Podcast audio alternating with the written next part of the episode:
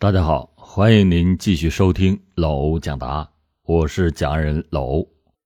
今天给大家讲一起发生在四川渠县二幺四嫖娼杀人案的侦破纪实。本期的案件来源：周延明、黄辉。一九九六年二月十四日的这一天下午两点，四川渠县公安局城郊派出所办公室的电话。突然是铃声大作，值班干警拿起了电话，话筒里面传来了惊慌的声音：“是是是派出所吗？后后溪沟后溪沟杀人了！后溪沟发生人案？难道是？”值班民警的脑中一闪，不仅是苦笑了一下。原来后溪沟并非是一条沟，而是途经渠县城的交通要道。属于渠县渠溪乡后溪村的地界，因为地势较低，所以当地人称这一段路为后溪沟。然而，这个几十年前的老地名，如今已经赋予了它的新的含义。改革开放以来，渠县也和全国各地一样，经济有了很大的发展，一些先富起来的人们开始沿路建房。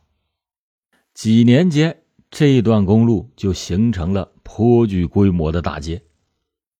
因为兼具交通要道的优势，这一条街很快就成为了黄金商业区。这条街道主要是经营商业批发和旅馆两大业务。但是不知道从什么时候开始，可能是由于日益激烈的竞争，一些旅馆的老板为了招揽客人。开始容留，甚至引诱妇女卖淫，所以当地人一说到“后溪沟”三个字，大多都带有耍笑的意思。而且，后溪沟也日益成为了色情场所的代名词。所以，当值班民警一听到电话里面说“后溪沟发生杀人案”的消息，马上就联想到，多半和嫖娼卖淫有点关系。这才是他苦笑的原因。值班民警问了报案人案发的详细地点，报案人也许是没有仔细看清门牌号码，但是说出了是在转盘处的一家旅馆，那家旅馆的名字叫兰陵旅馆。这个转盘处是营渠路南段的一处三岔路口，路口是一个街心花园，很容易就找到。值班民警接完电话以后，马上就向所长汇报了案情。几分钟以后，派出所的干警就赶到了案发现场。此时，兰陵旅馆的门前已经是围了一大堆的人。他们在旅馆老板的带领下来到了二零幺房间，看见了地上一堆鲜血，血还没有完全的凝固，墙上也有许多的血迹。一把沾满了血的双刃匕首摆在了地上。老板好像也是被吓坏了，但还是吞吞吐吐的把刚刚发生的事情说了一个大概。原来有一个叫胡兵的三会农民，中午十二点半来到旅馆住宿，要求叫一个小姐嫖宿。于是老板就安排了一个名叫石某的卖淫女上去相陪。可是，刚上去不久，就听到石某在大声的叫喊：“来人呐！”随即就听到了一些杂乱的声音。过了片刻，老板感觉有些不对劲儿，就急忙跑上去看看究竟发生了什么事。发现门是半掩着，老板推门进去，看见石某已经是倒在了血泊之中。老板当时是大惊失色。急忙的喊人把石某送往医院进行抢救。一个附近的农民看见这种状况以后，立即的就向城郊派出所拨打了电话报警。听完老板的叙述以后，干警们立即行动，把在车站上正准备乘车返回三会的胡兵当场抓获。这个胡兵是出生在一个很贫穷的农民之家。初中毕业以后无所事事，成天的在三会镇街上游荡。随着年龄的增长，他开始对异性产生了向往之情。但是由于他身材矮小，相貌又不怎么样，又没有正当的职业，哪家的姑娘也看不上他。然而，每天从街头巷尾听来的男女之事，又使他欲罢不能。渐渐的，他就从别人的口中听到了一些渠县后溪沟有专门干那种事的传闻。据说，只要是住进那里的一家旅馆，就会有女人来服务，价钱呢也不贵，一回只需要几十块钱。今年的年初，胡兵好不容易。凑了点钱，准备去一尝女人的滋味，但是他万万也没有想到，这一去竟是他走上了一条不归之路。二月十一日，他带着一百四十元的全部家当，胡兵就坐着客车从三会来到了渠县。毕竟是第一次踏进这样的雷区，胡兵在后溪沟走来走去。几乎是转悠了一个下午。冬天的晚上确实来得很早，还不到五点就已经是暮色苍茫。他看见后溪沟转盘处的附近有一家名叫兰陵的旅馆，门前坐着一位登记住宿的姑娘。这位姑娘看起来不过二十多岁的样子，穿着一身红色的衣服，在昏暗的光线下。显得特别的耀眼。这个姑娘也许算不上漂亮，但是对于没有见过多少世面的胡兵来说，他却感到内心一阵阵躁动。胡兵就走了过去，要求住宿。看见有客人来，这个红衣女子眼睛一亮，非常热情的招呼他。看他那过于热情的味道，胡兵知道自己找准了目标。于是他就试探的问：“有没有好耍的？”女子调笑似的笑着说：“你想找哪个耍就找哪个耍呀。”两个人就这样眉来眼去，经过讨价还价，讲妥了交易：包宿一夜一百元，住宿费十元，一共是一百一十元。胡兵就掏出了一百一十元钱，又摸了摸自己的腰包，心里想。除去来时候的十元车费、十元的饭钱，再去掉这一百一十元，就还剩十元，刚刚好够明天回家的路费。至于明天的早饭，哎，那就可以不吃了。那个女子就告诉他：“你在房间里等着，半夜十二点以后，他自然会前来相会。”真不知道胡兵是怎么熬过那几个小时的。睡在床上的胡兵。好不容易盼来了那个女子，女子悄悄的溜进屋里，慢慢的脱去了身上的全部衣服，一丝不挂的就钻进了胡兵的被窝。胡兵和那女子尽兴床笫之欢，一直到凌晨两点。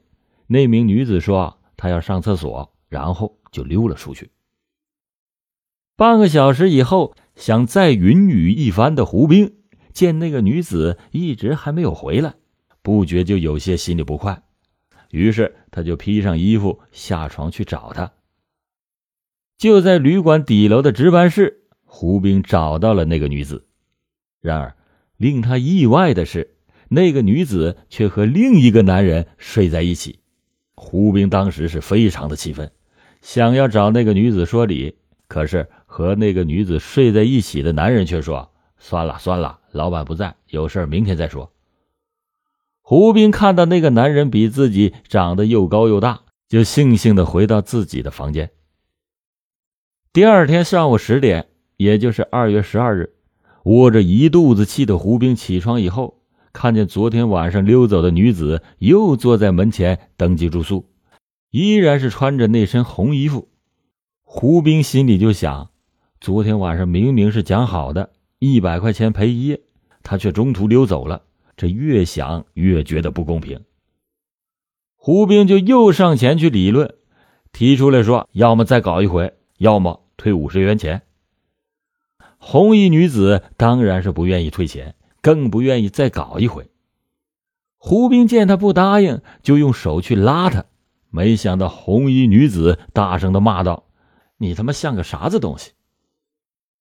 正在相持不下的时候，昨天晚上下半夜和红衣女共眠的男子走了过来，他就把胡兵请进里屋去商量。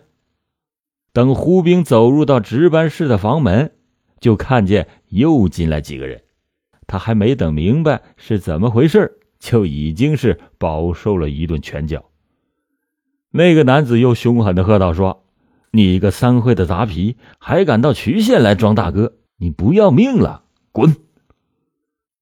胡兵当时听了是又气又恼，但是他也没有什么办法，于是就灰溜溜的离开了兰陵旅馆。在回家的路上，一股邪火就窜了上来。他心里想：“妈的，出了钱还要挨打，老子要杀了你这个臭婊子！”胡兵就在心里暗暗的打定了主意。回到三会以后，胡兵开始谋划杀死那个红衣女的办法。首先是缺钱，身无分文的胡兵开始想办法找钱。二月十三日，这一天平静的过去了。二月十四日早晨，胡兵在三汇镇上一个肉摊上赊了二十斤猪肉，转眼间他又把猪肉卖给了别人，得了九十元钱。三个小时之后，怀揣着八十元钱的胡兵又来到了三天前令他销魂一刻又令他愤恨不已的地方。上午十一点多钟。他来到了兰陵旅馆的门前，这次在门口的是旅馆的老板。老板很热情的问他是不是要住店。胡兵回答说：“要啊，不是中午就是晚上过来。”说完，他在街上转了一圈，买了一把能有一尺来长的双刃匕首，藏在了身上。他又到了一家小店吃了午饭。本来以前从不喝酒的胡兵破例的。喝了二两白酒，以壮色胆。到了下午一点左右，胡兵又来到了兰陵旅馆，这次是轻车熟路，他显得老练了许多。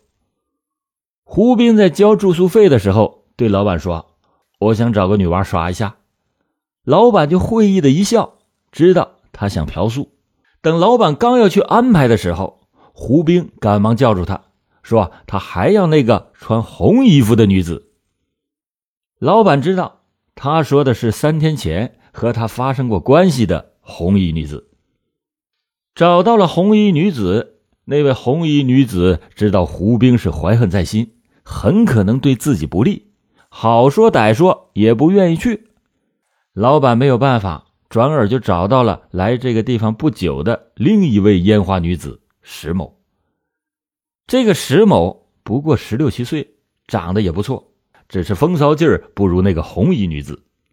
石某就按着老板的吩咐走向了二零幺房间。等在房间里边的胡兵见推门进来的并不是他的仇人红衣女子，不免是有些失望。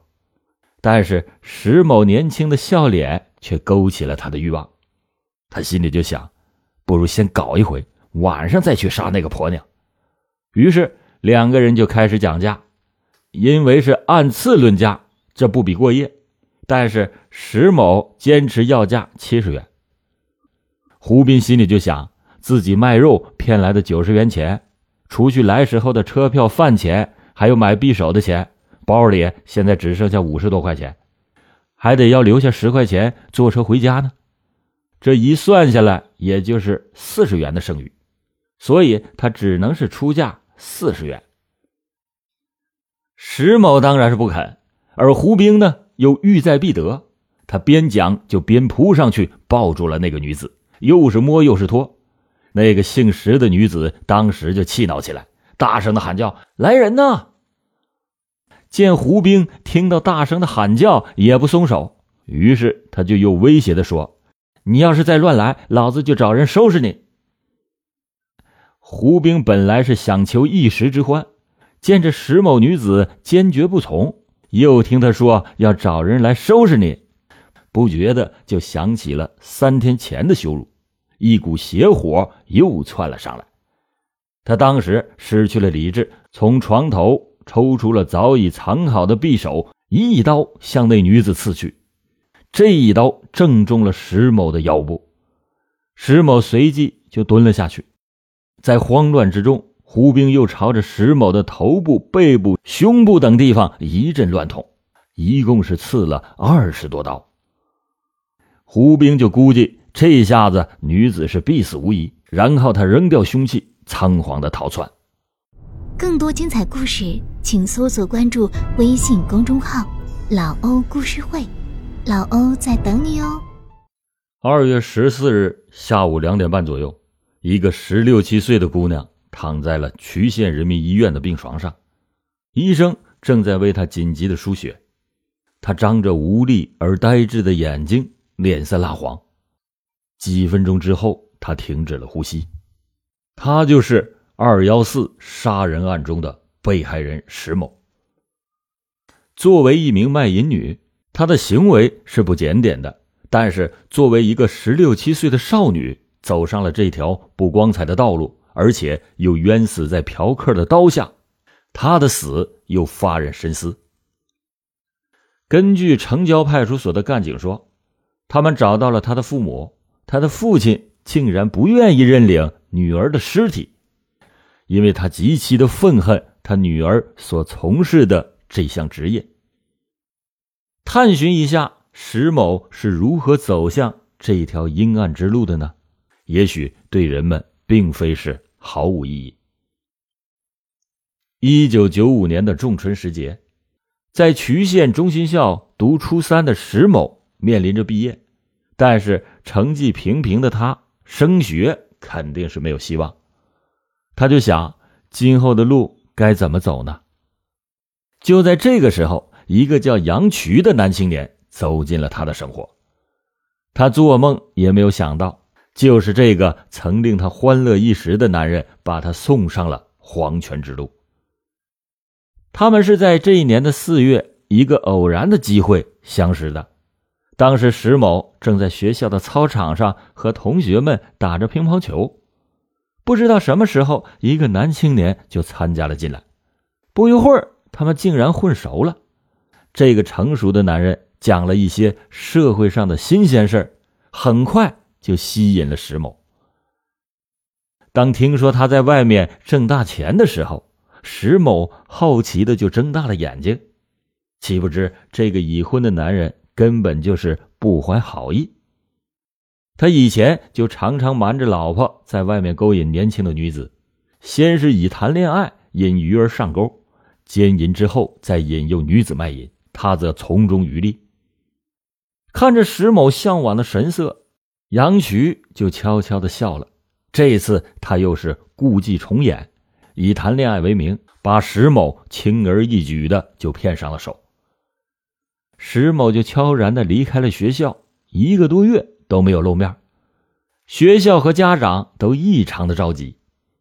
五月的一天，石某同村的一个农民看见石某和杨渠在一个乡的街头，立即的就告诉了他父亲。石某的父亲马上赶过去，就找到了自己的女儿，把她也同时带了回来。不料当天晚上又跟杨渠偷偷的跑了。这一跑，他就再也没有回去过。后来，他的家人也听说他在外面干了一些见不得人的事，万般无奈之后，也就只好当没有这个人了。石某自从随杨渠离开家之后，杨渠就带着他东游西逛，很是潇洒了一阵子。不久，石某在杨渠的利诱之下，走上了卖淫之路。这和面朝黄土背朝天的父辈们相比，石某每天少则几十元，多则百八元的收入，也确实使他兴奋了一阵。他就想，如果照此的干下去，那一年就有两三万元的收入，而他的父母辛辛苦苦一辈子，恐怕也挣不到这么多钱。金钱的诱惑使少女的羞耻和尊严都远远抛在了生她养她的。那片黄土上。然而，还不到一年时间，他竟成了一名嫖客的刀下之鬼。有的人说他实际上是红衣女的替死鬼，死的实在是有点冤枉。这话呢，也许有点道理，但是即使没有这次事件，石某也必然没有什么好的前途。卖淫嫖娼是一种社会的丑恶现象，是国家法律所禁止，也是社会舆论所不耻的。今天老欧讲的石某的悲剧，应该为那些青楼的女子和正想从事这种行为的女子敲响了一个警钟。好了，感谢您今天收听老欧讲答案。老欧讲大案，警示迷途者，唤醒梦中人。